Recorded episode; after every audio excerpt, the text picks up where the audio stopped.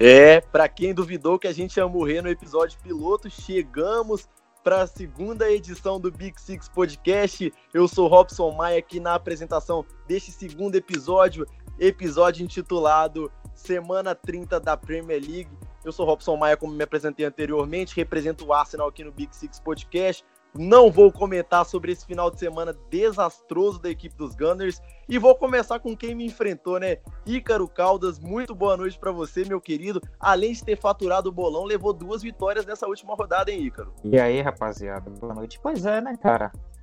Boa vitória diante do, do Arsenal. Eu achei que o jogo seria mais complicado, mas foi mais fácil do que imaginava devido às circunstâncias protagonizadas pelo Davi Luiz. E sobre os palpites, é isso aí mesmo, véio. tem que respeitar o pai, segue o líder, que segue o vice-líder, né? Porque o líder disparou. É isto. Sempre cheio de marra que nosso querido Ícaro Análises. Vou convidar também agora para estar tá falando aqui comigo o outro lado de Manchester, JP Aguiar. Depois daquele empate amargo com o Tottenham também, pelo que vocês criaram na partida. Eu queria que você saudasse os nossos queridos ouvintes. Fala rapaziada da mesa, fala amigos ouvintes. É, rapaz, bem como você disse, ficou amargo porque a gente realmente jogou melhor, que o Tottenham fez mais durante o jogo inteiro, mas sobre o jogo a gente vai falar mais pra frente. Eu só queria falar pro Ícaro tomar cuidado aí, abaixar um pouquinho a bola, que tá só no começo e o jogo só acaba quando termina, já é? Valeu, Igor. Já temos o primeiro duelo aqui no nosso segundo episódio do podcast. Vou estar convidando para falar então também sobre o jogo é, da última sexta-feira entre Tottenham e United. Alguém que sofreu, teoricamente, para muitos aí, na mão do VAR. Vinícius, meu querido, pode falar comigo aí. Foi pênalti ou não foi?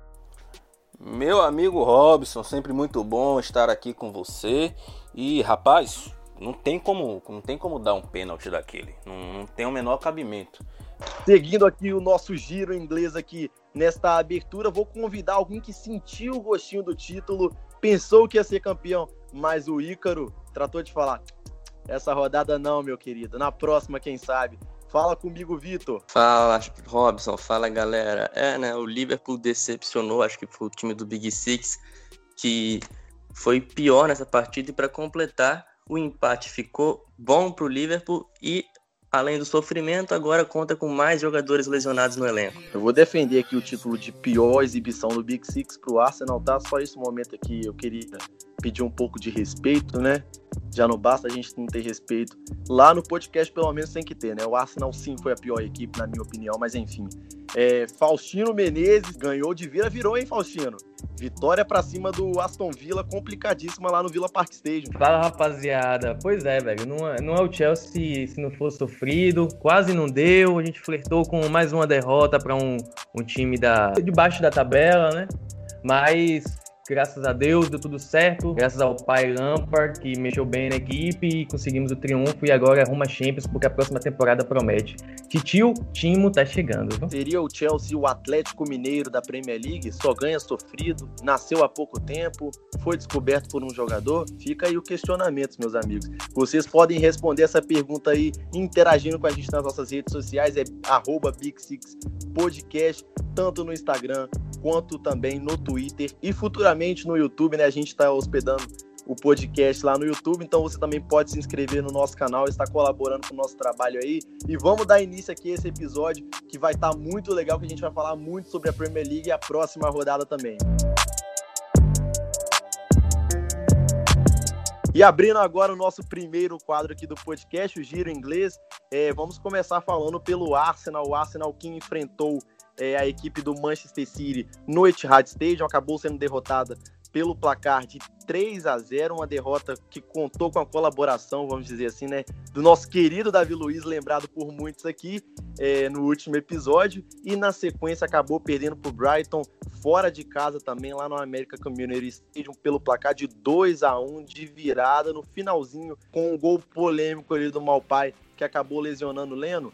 É, primeiro sobre o jogo contra o Manchester City, né? Abrindo um pouquinho que o Arsenal apresentou muito pouco, mostrou aquele time frágil de sempre contra as equipes do Big Six, especialmente fora de casa. Os Gunners pouquíssimas vezes chegaram ao gol do Ederson enquanto chegaram sem muito perigo. É, o Arsenal viu dois jogadores saírem lesionados logo no início da partida, foi o caso do Pablo Mari e também do Chaka, é, é, entraram no lugar o Davi Luiz e o Ceballos. E o Arsenal apresentou muito pouco. Vou estar tá convidando alguém que enfrentou o Arsenal mesmo para falar um pouquinho dessa partida aqui. Vou convidar o Ícaro. Ô Ícaro, você defendeu o Davi Luiz, até na nossa live ali pós-jogo que a gente sempre faz no Instagram ali, você também falou que o Davi Luiz teve uma exibição ruim, mas que no final de contas ele tá atuando fora da posição. Existe defesa para Davi Luiz, Ícaro? Não existe defesa para essa atuação desastrosa, nem dando opinião e também nem como ele jogando de defensor, né? Como eu disse na na, no, no cast anterior e vou reforçar agora, ele não pode mais ser zagueiro, o Davi Luiz tem que ser volante, porque ele não fica tão exposto e as chances dele fazer uma besteira são menores. É, realmente o Davi Luiz entrou muito mal na partida, ele ficou pouco mais de 27 minutos em campo, falhou no primeiro gol e cometeu o pênalti, como bem citou o Ícaro aí. O Davi Luiz, que está em final de contrato com o Arsenal, e até então, né, antes da partida, cogitava-se uma renovação. A gente ainda não tem informações se o Arteta ainda deseja manter o atleta, mas as primeiras é, informações, boatos né, que chegam na Inglaterra é que o Davi Luiz não deve renovar com o Arsenal, especialmente depois da entrevista que ele deu depois da partida, né, é, dizendo que ele fez a escolha de continuar jogando pelo clube londrino e acabou é, indo mal nessa escolha dele, enquanto o Pablo Mari, né, o contrário disso, se lesionou e ainda assim é, algumas fontes citam que o Arteta deseja manter o espanhol no elenco, o espanhol que pertence ao Flamengo. O Arsenal cogita ativar a cláusula de compra do contrato que hoje está estipulado em 14 milhões de euros, 82 milhões de reais, com o clube rubro-negro do Rio de Janeiro.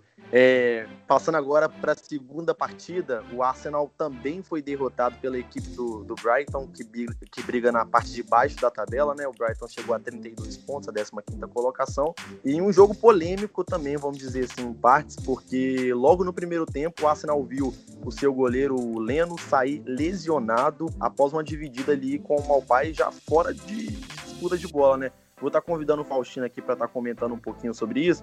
É, o Faustino, você acha que houve maldade do atacante francês? Cara, eu. Assim, maldade sempre há, né? Porque, tipo, aquela chegada ali é totalmente desnecessária. Mas não é nada novo, assim, no futebol, né? Tipo, inclusive do, do lado oposto também. Ó, acontece muito de, nessas, nessas bolas aéreas, o goleiro deixar uma perninha ali pra, teoricamente se defender e tal, e acabar também acaba lesionando o outro. Agora, poderia ter sido evitado, logicamente. Mas eu não vejo assim como uma maldade do caso, ah, vou pegar aqui para ele se machucar, sacou? Tipo, acho que poderia ter sido evitado, mas é um lance que acaba sendo normal, assim, de jogo, velho. É, o Malpai ali, ele acabou marcando o gol da virada do Brighton já nos minutos finais, né? Basicamente nos acréscimos, e o Arsenal viu mais uma derrota nesse retorno da Premier League. É, agora, só fechando aqui, aqui pros Gunners, vou dar minha opinião. Acho que essa temporada pro Arsenal realmente não tem muita solução. Lembrando que a equipe matematicamente né, briga ainda por vaga em competições europeias, principalmente com a possível punição do Manchester City à Champions League e mais fácil ainda, vamos dizer assim, né, a Europa League, pelo também a vaga ser disputada pela FA Cup. O Arsenal realmente tem que começar a pensar na próxima temporada. É o que eu citei na live com o Ícaro, que é muito complicado a gente explicar o que está acontecendo com o Arsenal. Eu acho que isso passa muito também pela crise de identidade após perder um treinador de 22 anos à frente do clube. Agora, passando para nossa próxima equipe, ainda em Londres, aqui, eu vou falar com o Chelsea agora do Faustino. Ô Faustino, o Chelsea bateu o Aston Villa fora de casa por 2 a 1 Gol de um ex-Arsenal, né, para virar, o nosso querido Giroud. É, conta um pouquinho pra gente do que foi o jogo lá no Villa Park Stadium? Rapaz, foi aquilo que a gente já tinha comentado, né, na, no último episódio e também eu comentei no vídeo depois do, do jogo, que seria um jogo complicado por todas as circunstâncias. O Chelsea, na verdade, não, não é um time que tem, tem empolgado no seu futebol, é, até por conta de adaptação, são muitos jogadores novos que ainda estão na primeira temporada na Premier League, como o Mason Mount, que entrou como titular, o próprio Abraham, que começou no banco, que até agora eu não entendi também, mas até, foi até bom, né, porque o Giroud conseguiu fazer é, o gol da virada e deu esses três pontos pra gente. Mas é uma equipe que ainda está em, em, construção, está em, em, formação. O Pulisic mesmo também não jogava há muito tempo. O Loftus Cheek não jogava há mais de um ano. Então era um retorno praticamente do zero para muitos daqueles jogadores. Então eu já esperava um jogo complicado, já esperava um sufoco. E mais uma vez a gente sofreu basicamente com o, tudo que a gente vem sofrendo desde, a primeira, desde o primeiro jogo da temporada, que é a defesa. Principalmente em bolas aéreas. O Chelsea tem muita dificuldade nas bolas aéreas.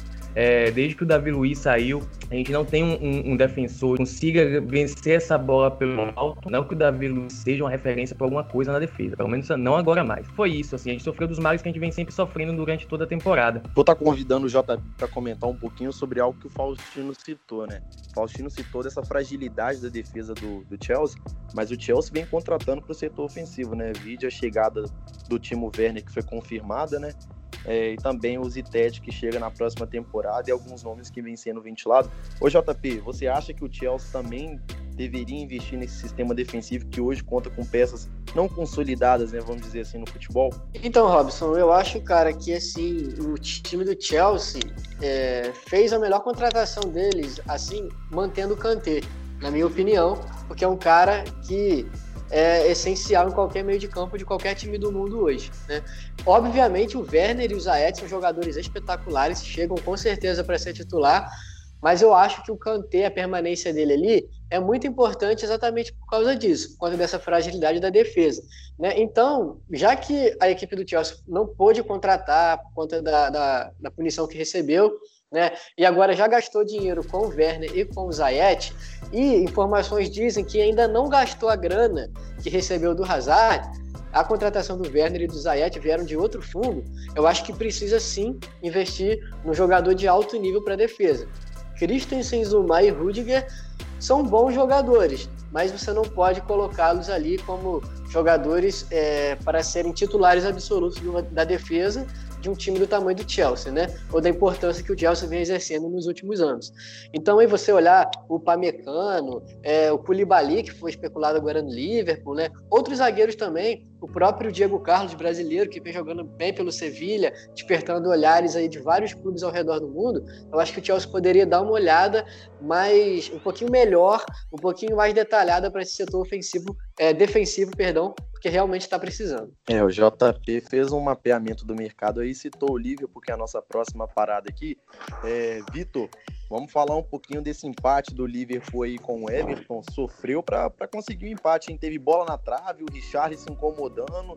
Foi por pouco essa, hein? É, como eu disse no último episódio, né? não seria um jogo fácil. O jogo contra o Everton nunca é fácil, né? Ainda mais um momento do Liverpool que não vence uma partida fora de casa há muito tempo. E a escalação, o, na coletiva anterior, o Johan Klopp falou que Robertson, Salah e Alisson eram dúvidas, só que não haviam descartado o jogador. E quando chegou a escalação, veio com Minamino, Milner e Keita. Eu acho que isso despertou muito, muito interesse nos jogadores, né? De ver Minamino e Keita juntos, são dois jogadores excelentes, que tem muita expectativa em cima deles. É, o jogo começou muito intenso. Eu acho que foi uma primeira partida comparada com todo o time do Big Six, uma primeira partida acima do primeiro tempo, né? Pontapé inicial acima dos demais. Só que logo após caiu, o Fabinho e o Minamino começaram devagar e foram crescendo ao longo do, do, do jogo. Mas depois, quando, no segundo tempo, a gente esperava uma, um jogo ainda melhor, a gente sentiu uma diferença. Essa diferença eu coloco também muito na conta do, do Klopp, quando ele tira o Minamino e coloca o Oxalá Chamberlain. Até o momento eu achei assim, ah, beleza, ele escolheu o Chamberlain provavelmente o Minamino sentiu, né? Alguma coisa, porque tá voltando agora e tudo mais. E claro que não, se conta apenas de uma, de uma mexida de um jogador que não está rendendo como o Chamberlain, mas também tem que colocar nessa conta as lesões do Matip e do Milner. Só que eu poderia dizer que o Liverpool jogou com um a menos com, com, com o Chamberlain em campo. Eu acho que mexeu muito mal o Klopp no final, com as somadas lesões. Ele perdeu perdeu o poder decisivo de fazer uma alteração que pudesse mudar o jogo. E, claro, o Liverpool tomou muito susto, como você falou. É, Calvert-Lewin faz um gol impedido, aí você fala, ah, beleza, agora o Liverpool vai tomar um susto e vai acordar. Não, logo após, o Liverpool toma a bola na trave do Davis e vem uma sequência. Uma sequência, o Alisson salvando o time, ainda bem que o Alisson jogou, né, que era a dúvida, e poderia ser até o melhor da partida. Se o Alisson não joga, o Liverpool perde. Agora eu vou tocar aqui para Manchester. É, vou abrir com o Ícaro que a gente falou aqui no início do programa sobre essas duas vitórias, a começar pelo pelo pelo baile que deu no Arsenal, né? Na última quarta-feira. Ô Ícaro, conta um pouquinho do que você viu do jogo do Ederson, que você destacou muito bem lá no seu Twitter, sobre como a saída de bola do Ederson e até do Fernandinho foram diferenciais para a vitória da equipe do Manchester City. Muito do, do jogo do Manchester City é baseado no com o goleiro, com os pés, se ligou? Porque assim, tem um conceito de Cruyff, que é o, o mentor do, do Guardiola, e ele diz, é mais ou menos assim: o goleiro é o meu primeiro atacante e o meu último defensor, e o meu atacante é o meu primeiro defensor, porque começa fazendo a pressão e tal, e o meu último e o meu último atacante, que é para finalizar as jogadas. O Arteta é, é, aprendiz do Guardiola, então ele sabia os pontos fortes e, e fracos do, do Pepe. Então quando o, o Arsenal subia a marcação para tentar abafar a saída de bola do, do City, o City era obrigado a dar chutão.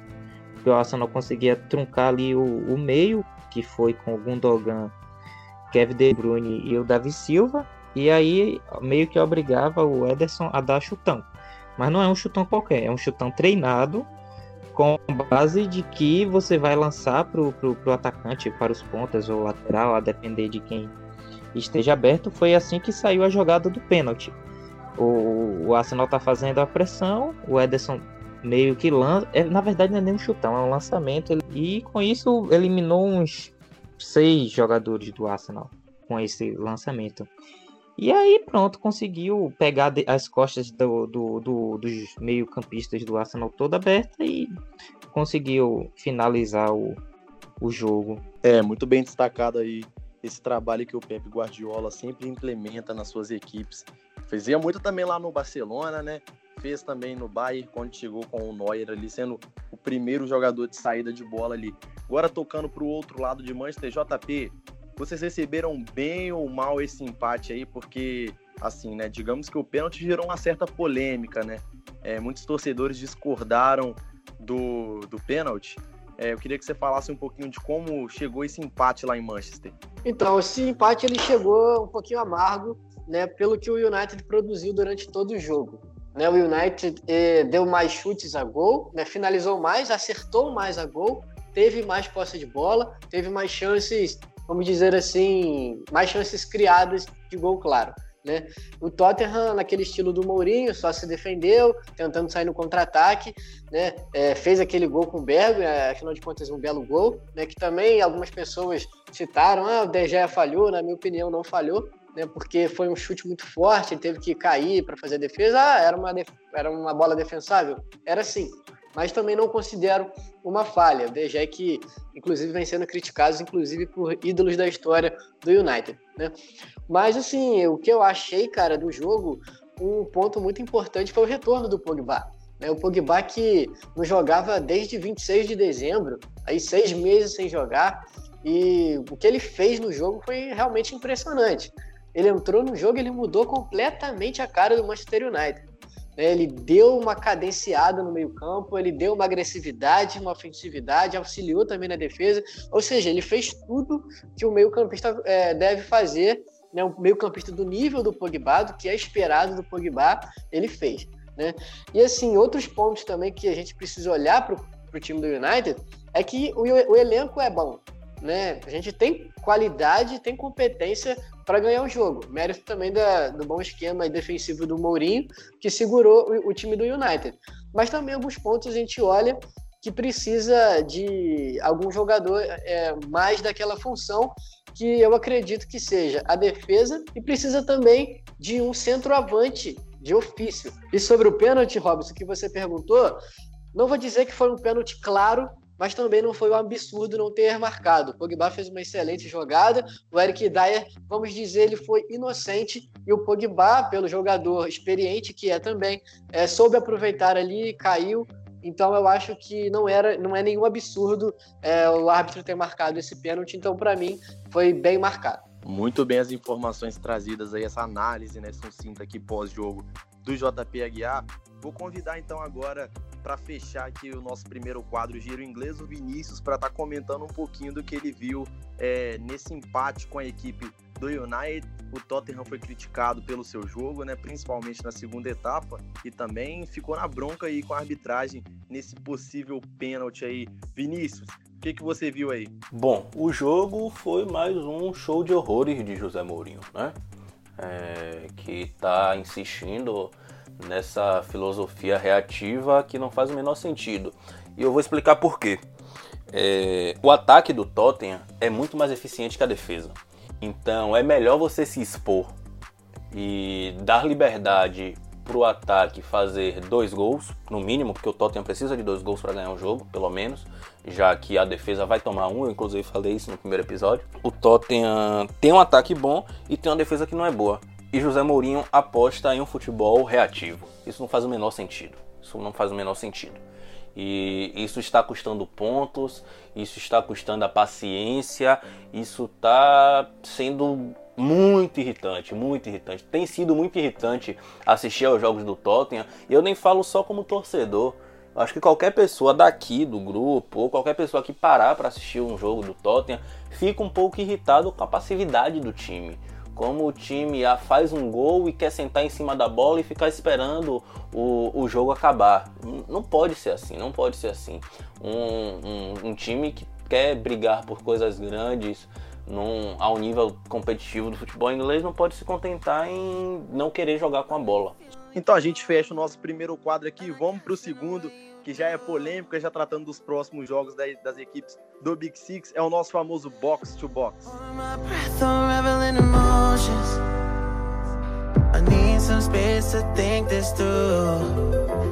Call me on now. Então, abrindo nosso segundo quadro aí com o primeiro jogo aqui das equipes do Big Six na próxima rodada. A gente tem Tottenham e West Ham. O jogo também é no Tottenham Stadium. O Tottenham vai fazer duas partidas em sequência em casa, né? O Tottenham é o oitavo colocado com 42 pontos, enfrenta o West Ham que é o 17 colocado com 27 pontos na competição. O West Ham vem mal, é, vem uma decrescente, vamos dizer assim, né? É, as últimas partidas do Tottenham, os últimos seis jogos, são três empates e três derrotas, contando todas as competições. E do outro lado, o West Ham vem com quatro derrotas, uma vitória e um empate. O jogo acontece logo mais 4 e 15 da tarde, horário de Brasília. É, o Vinícius, como que chega esse Tottenham para enfrentar agora o West Ham pós-empate com o United? Robson, meu amigo, meu amor. Então, como é que o Tottenham chega para esse jogo? Chega com desfalques por lesão, já que é, é proibido o departamento médico do Tottenham ficar vazio, então sim, o Tottenham tem jogadores lesionados, Foyt se machucou e tá fora, provavelmente inclusive fora da temporada, mas por outro lado, José Mourinho até comentou que pela primeira vez desde que ele chegou ao clube, esse dia infeliz, é, ele tem todos os seis jogadores de ataque à sua disposição. Então tem Son, tem Lucas, tem Bergwijn, tem Kane, tem Lo Celso, tem todo mundo. Tem Lamela também, que foi muito mal no jogo contra o United. Então, ele tá com seus 11 principais jogadores, ele, ele está à disposição. Forte é um reserva. Né? É uma grande incógnita, porque você não sabe o que é que vai acontecer, sabe? Você simplesmente não tem como dar um prognóstico. Porque o clube é muito. O time, no caso, o time é muito instável. E vai pegar um West Ham tá na zona de rebaixamento, dentro de casa, com a faca e o queijo na mão. Mas como é que vai ser o comportamento desse Tottenham? Vai fazer um gol e sentar em cima da bola? Vai tentar propor o jogo, como fez inclusive na estreia de Mourinho, né? Foi contra o West Ham. E foi um jogo que o Tottenham fez três gols e tomou dois em cinco minutos, sabe? Então é, é muito difícil dar um prognóstico. Assim, Dele Alli também volta. Ele cumpriu suspensão. Então é muito difícil dar um prognóstico. Eu acho que vai ganhar. Eu acho que vai ganhar, porque assim, o, o a minha primeira proposta, meu palpite na verdade, era de que o Tottenham ganhava e o United empatava o West Ham, porque ia criar expectativa, que era um jogo que a cara de Mourinho ganhar, contra o West Ham ia dar uma paçocada e jogar tudo pelo ralo. Passando para o nosso próximo confronto aqui, tem o Manchester United recebendo o Sheffield United lá no Teatro dos Sonhos, o Manchester United que é o quinto colocado com 46 pontos, e logo na sequência vem o Sheffield na sétima colocação com 44 pontos. É um jogo de confronto direto é, na briga por vagas em competições europeias. Eu, particularmente, desejo um bom empate para vocês, mas a forma das equipes vem Manchester United com quatro vitórias e dois empates, vem numa sequência muito boa, e o Sheffield vem com é, três, vitórias, dois empates, uma derrota. Inclusive, essa derrota foi na última partida pro Newcastle por um surpreendente 3 a 0 Vou convidar o JP. JP, que, que a gente pode esperar desse United? Dá para vencer o Sheffield, dá para ficar mais confortável ali na quinta colocação e de fato sonhar com essa vaga em competição europeia? Olha, Robson, não vai ser um jogo fácil, não. Esse time do Sheffield, é, mesmo tomando esse 3 a 0 do Newcastle de forma surpreendente, é um time consistente, é, é a segunda melhor defesa da competição, apenas atrás do Liverpool. Né? O Sheffield tomou apenas 28 gols e o Liverpool tomou 21.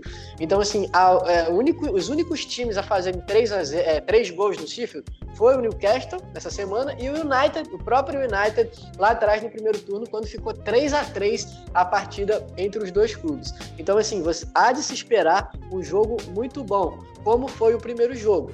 Um jogo com equipes, o Manchester propondo bastante o jogo e o Sheffield ali defensivo, saindo muito rápido nos contra-ataques. Então não vai ser uma partida fácil, mas pelo momento que vem o Manchester United, né, eu acho que é favorito para essa partida. Para terminar aí falando sobre a escalação do Manchester United, de, de um De Gea no gol, o Ambissaca na lateral direita, Lindelof, Maguire na zaga e o Luke Shaw na lateral esquerda, meio de campo McTominay e aí a mudança. Acredito eu que vai sair o Fred para a entrada do Pogba e o trio aí Daniel James, Bruno Fernandes, Rashford e na frente o Martial. É o Sheffield que realmente tem uma das melhores defesas da Premier League. Vou estar passando para o nosso próximo confronto aqui na tabela, então. É, é um jogo interessante, né? Liverpool e Crystal Palace. Lembranças ruins para o torcedor do Liverpool depois daquele 3 a 3 histórico que o Soares saiu chorando quando o Liverpool se aproximava de conquistar sua primeira Premier League em temporadas anteriores. Abrindo o histórico do confronto aqui, o Liverpool nas últimas seis partidas vem com duas vitórias, três derrotas e um empate. O um empate contra a equipe do Everton em 0 a 0 na última rodada. E o Crystal Palace vem numa sequência muito positiva, vem com quatro vitórias, duas derrotas, sendo que essa última vitória foi na reabertura da Premier League frente ao Bournemouth 2 a 0. Ô Vitor, quem é o Liverpool que chega para enfrentar? Quem são os possíveis desfalques? E para finalizar, o trauma contra o Crystal Palace está vivo ainda lá em Liverpool? Está vivo sim, você pode ter certeza disso, né? O Crystal Palace que fez aquela vez do 3 a 3 na temporada 2013-2014, depois melou geral a despedida do Gerard Enfield, ganhando de 3 a 1 acho que o Liverpool, acho não, o Liverpool vai vir muito mudado para essa partida contra um adversário que costuma engrossar contra, contra o time dos Reds. São cinco pontos para o título, né? Então, dependendo aí de como venha a desenrolar o campeonato, pode levantar a taça no Etihad, mas a equipe do Liverpool vai ter problemas, principalmente na lateral esquerda. Como vimos, o Robertson não jogou a última partida, o Milner jogou no seu, na, sua, na sua posição. Só que o Milner acabou saindo machucado, onde entrou Joe Gomes na sua, na, na sua posição. E isso foi um problema durante toda a partida contra o Everton, né? Porque o Joe Gomes ele joga de lateral e, como de costume, ele joga mal de lateral. E o Fabinho, no, nos minutos finais, ele, ele cobre a sua posição. Então, é, o time base que eu acredito que deva vir para esse jogo seja Alisson no gol, é, Virgil van Dijk na defesa, Joe Gomes também na defesa, porque o Matip também saiu machucado, eu não vejo o Lovren nessa dupla de zaga.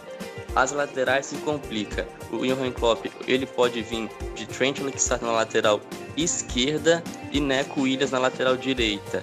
O Ainaldo, Henderson e Keita montando uma trinca ali, eu acho que ficaria algo muito exposto. Então, a minha zaga então repetindo, Alisson, Trent Alexander-Arnold, Neco Williams, Virgil van Dijk e Joe Gomes. Então o meio-campo viria com Henderson, o é, Henderson, Fabinho, o Ainaldo ou o Keita.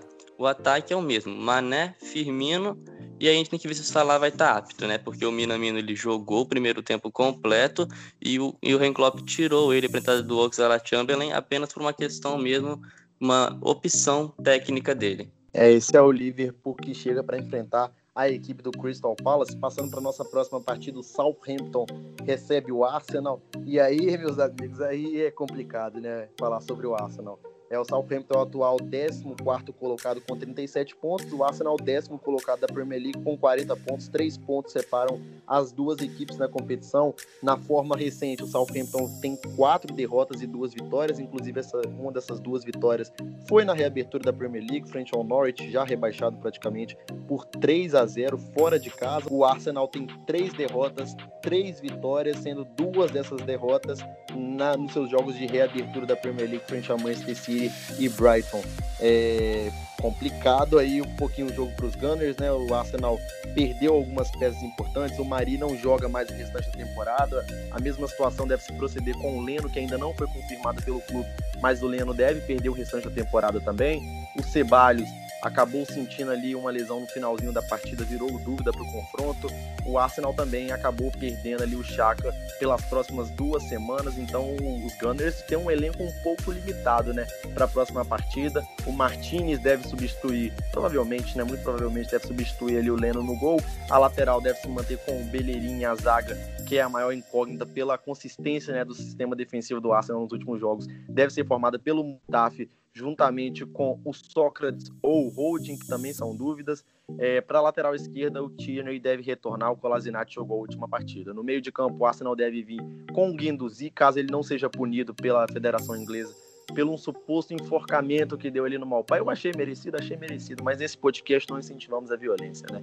E o meio de campo, se o Ceballos estiver apto, deve formar ali num 4-4-2 com possivelmente aberto pela direita o Saka e aberto pela esquerda. Possivelmente os, os tabloides ingleses cogitam o Martinelli retornando à equipe no ataque, Aubameyang e Lacazette. O Lacazette também, que é lembrado por não marcar muitos gols fora de casa, deve receber mais uma chance com o técnico Mikel Arteta. A partida acontece na próxima quinta-feira, às duas horas da tarde, transmissão da ESPN Brasil. E para fechar aqui o nosso segundo quadro, tem um confronto aqui do Big Six, né? E se você sabe, que tem confronto do Big Six. Vai ter live lá no nosso Instagram pós-jogo. O Chelsea recebe a equipe do Manchester City no Stamford Bridge. É um jogaço que você vai poder também acompanhar lá na ESPN Brasil. É um confronto aqui do Big Six. E eu vou estar convidando os representantes né, de cada time aqui para poder falar um pouquinho. Mas antes vou passar um pouquinho da situação das equipes. Né? O Chelsea é o atual quarto colocado do campeonato inglês com 51 pontos. O Manchester City é o atual segundo colocado com 63 pontos, já consolidado ali numa vaga para a Champions League. Na forma recente, nos últimos seis jogos são quatro vitórias do Chelsea, uma derrota e um empate. Já o City vem com cinco vitórias e apenas uma derrota. O City que estreou nessa, nesse retorno né, da pandemia com duas vitórias consecutivas. E o Chelsea acabou também vencendo a equipe do Aston Villa. Vou começar pelo dono da casa, né, Faustino? quem é o Chelsea que chega para enfrentar a equipe do Manchester City? Eu acho que o Frank Lampard vai ter que mexer um pouco no time que entrou contra o, o, o Aston Villa, mas mais por conta de formação tática mesmo e técnica, né? Porque a gente vai enfrentar uma equipe muito mais dura, muito mais consolidada e com muita mais, muito mais qualidade é, do que o Aston Villa. Então acredito que, por exemplo, o Loftus-Cheek não deve entrar como titular, como fez na última partida. Ele deve entrar com o Pulisic, que entrou muito bem e tem uma qualidade de jogo absurda também, todo mundo sabe. E eu acho que, e até também pensando na, em como ele vai formar esse time com o Timo Werner e o, e o Ziyech para a próxima temporada, né? Então já vai, já, já deve estar tá pensando nisso também, para aliar as duas coisas. É, em questão de lesão, eu acho que só não jogam o Tomori é, por conta de uma, de uma lesão muscular, devido ao estresse, né? De tentar entrar em forma rapidamente. E o Hudson Odoi talvez volte, talvez retorne. É uma boa opção, inclusive, para o segundo tempo. Acho que o Hudson Odoi pode ser um cara que é, cai ali pelos lados de, de, onde o Wigan joga. E caso o Wigan não faça uma boa partida, como para mim não fez contra o Aston Villa, pode ser uma, uma boa opção para o Frank Lampard, ainda mais agora com essas cinco substituições que podem ser feitas e tal. Passando para o outro lado agora, Ícaro Caldas. O City agora está sendo temido e respeitado aqui no Big Six, né? Brincadeiras à parte que o, o City é a equipe mais nova, mas todo mundo aqui, quando vai enfrentar, tem um máximo de respeito, né, meu, meu querido? É, eu queria seus comentários aí de como o City deve chegar para essa partida frente ao Chelsea no Stamford Bridge. Rapaz, então, é porque uh, nos, nesses dois jogos aí que nós fizemos, né, o Guardiola mudou basicamente toda a, a escalação menos o, o Ederson, o Davi Silva e o Marreis. Foram os que jogaram contra o Arsenal e que iniciaram hoje, né? Na segunda-feira, 22 de junho, contra o, a equipe do Burley. Então, eu, eu com a lesão do Eric Garcia, eu acho que para enfrentar o Chelsea, nós a escalação vai ser mais ou menos essa: é Ederson, Walker, Fernandinho, Laporte e o Mendy no meio de campo, é bem provável que a gente deva ir com Rodri, Gundogan e o Kevin De Bruyne, que hoje foi poupado junto com o Gundogan também. É um uma escalação, a trinca de meio que vem sendo muito utilizada durante essa temporada. E no ataque é que está a maior dúvida. Porém, com a lesão do Agüero e com as boas partidas que o Marreis fez, eu creio que Jesus e Marreis serão titulares. Agora, entre Sterling e Bernardo Silva, eu não sei, não tenho firmeza para arriscar um assim. É, uma discussão que movimentou muito o nosso sempre lembrado Twitter aqui essa semana, né? O Ícaro foi polêmico, como sempre, citou que o Gabriel Jesus é mais jogador que o Timo Werner. Eu vou deixar vocês dois terem uma leve discussão aqui só para alegrar o nosso público. Quem é melhor na sua opinião, Ícaro? Então, rapaz, na minha opinião, para mim o Gabriel Jesus é, é, mais jogador do que o, o Werner. Não por assim uma diferença absurda, mas é porque também o, o brasileiro em si tem muita birra com, com, com os seus jogadores, né? Nenhum, nenhum jogador daqui da gente presta. Sempre os gringos são, são melhores. Neymar é mídia, Gabriel Jesus é volante, é marcador de lateral, é, Fernandinho não presta. Então, para mim, o Jesus é mais jogador do que ele, é mais decisivo, já conquistou mais troféus na carreira. O Jesus foi protagonista do Brasileirão em 2016 pelo Palmeiras, conquistou as Olimpíadas em 2016 também com a seleção, o ouro olímpico inédito, coisa que o, Werner nunca fez pela, pela seleção alemã.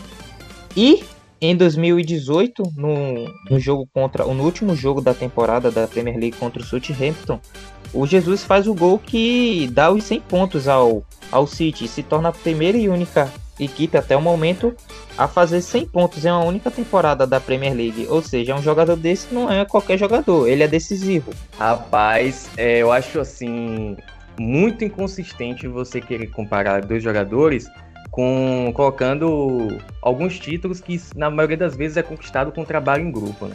Eu acho assim, é, vamos colocar um pouco aqui na ponta do lápis também. A gente está falando de jogadores novos, né? O Timo Werner tem 24, o Gabriel Jesus, se não me engano, tem 23, então tem uma idade parecida. E a gente está falando de um jogador de 24 anos que é o maior artilheiro da história do RB Leipzig, né? Beleza que é um time recente tudo mais, tem uma história recente, mas a gente está falando de um cara que praticamente colocou o RB Leipzig no, no mapa da, da Europa como um time forte, agressivo e que tem condições de chegar a coisas maiores na temporada. Então, beleza, o Gabriel Jesus já tem um histórico na seleção, tudo bem. Mas a gente está falando de um cara também que já está sendo considerado é, o próximo dono do ataque do, da, da, seleção alemã, né? Que é uma das seleções mais perigosas do mundo ainda. Então, acho que tem que ter muito, muita cautela quando se coloca essas questões é, de quem é o melhor, por que ganhou tal. O Brasileirão também é foda, né, Ica? Convenhamos. Mas é, eu acho que o time Werner, então, seria um jogador mais consistente do que o Gabriel Jesus, principalmente na função que ele defende, que é o ataque, né? Então a gente encerra assim, o nosso segundo quadro box to box e vamos para o terceiro e nosso querido quadro sempre polêmico que gera aqui as nossas apostinhas, né? Você viu que o Ícaro é o nosso atual líder, eu venho na sequência ali empatado com Faustino e Vitor e o JP e o Vinícius na nossa zona de rebaixamento como bem merecem. Vamos lá!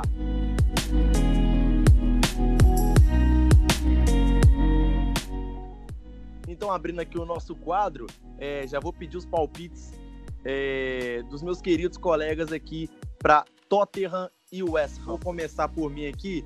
Vou falar o Tottenham deve vencer o West Ham, na minha opinião, por um 2 a 1 Não deve ser um jogo muito fácil lá na casa dos Spurs. Eu acho que o Tottenham vai ganhar de 2 a 1 do West Ham. Acho que vai ser um gostoso empate aí. 2 a 2 Ah, esse jogo vai ser 2 a 0 Tottenham. 2 a 1 Tottenham.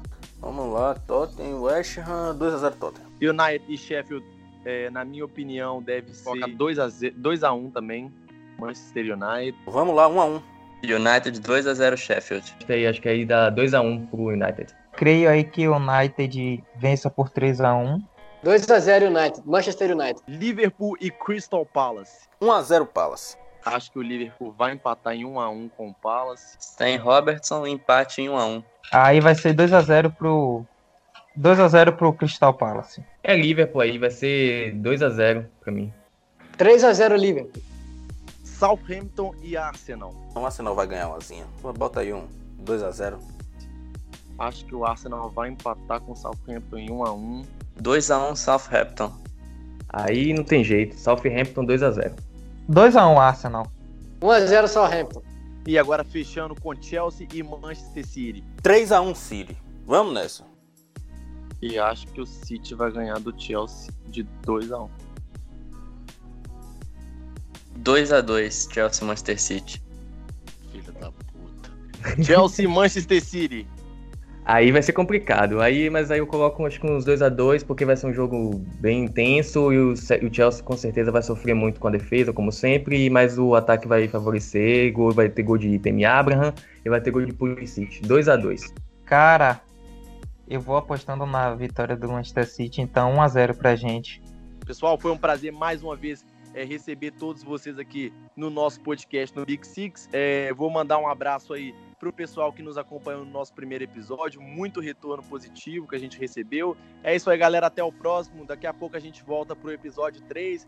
Forte abraço. Nos acompanhe nas nossas redes sociais, arroba Big Six Podcast. E até a próxima.